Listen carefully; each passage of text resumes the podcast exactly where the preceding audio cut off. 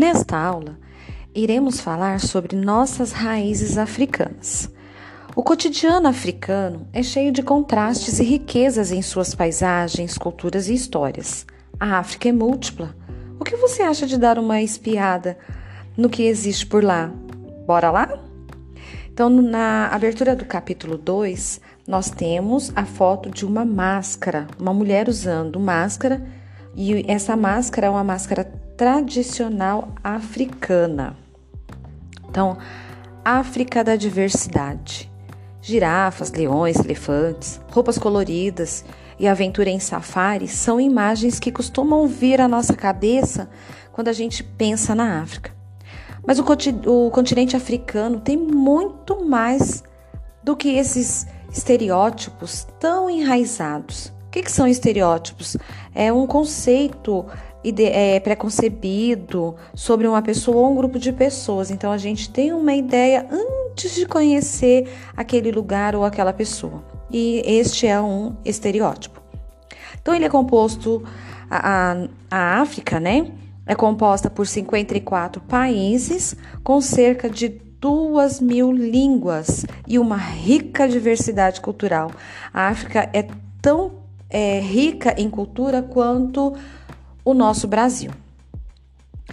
Então, para muitos povos africanos, os objetos e as manifestações culturais tradicionais fazem parte da vida em sociedade como formas de expressão de uma religiosidade, formação social e política. Durante séculos, a África sofreu com as explorações coloniais europeias. Houve muitos saques, escravização, invasão de terras, opressão e racismo.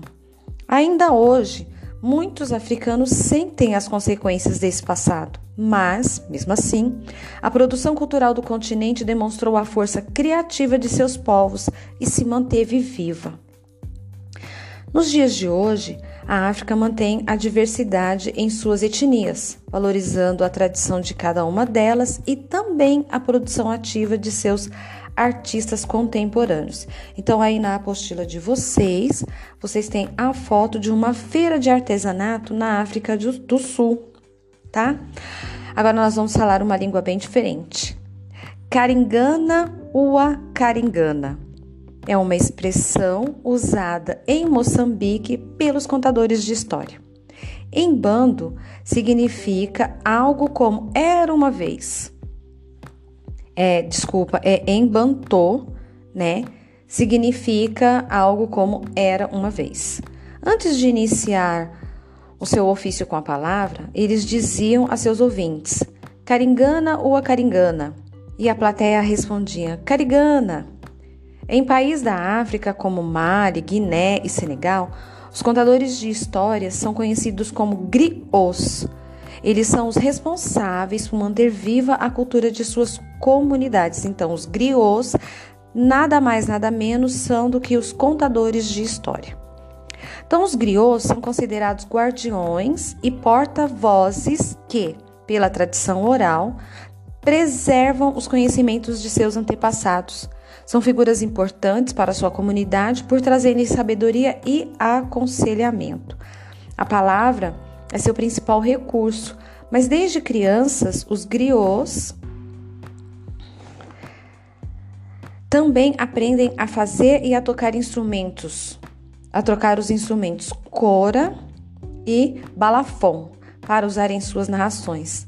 Trata-se de uma arte que continua sendo transmitida de geração para geração. E aí, na nossa apostila, nós temos a foto dos dois, dos dois instrumentos, do cora e do balafon.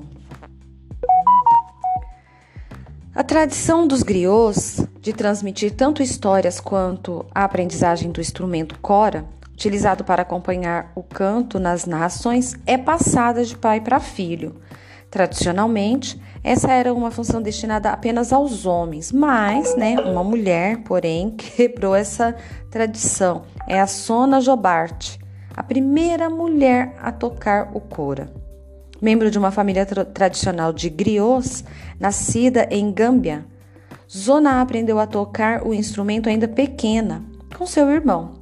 Além de instrumentista e cantora, Zona já ministrou aulas e palestras para estudantes do Reino Unido e dos Estados Unidos sobre a história da música dos griots e sobre o instrumento cora.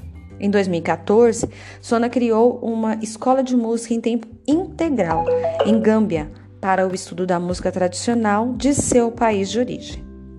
Né? Aí na apostila de vocês tem a foto dela com o instrumento na mão e provavelmente ela estava cantando, ela estava participando ó, de um festival de música, bem legal.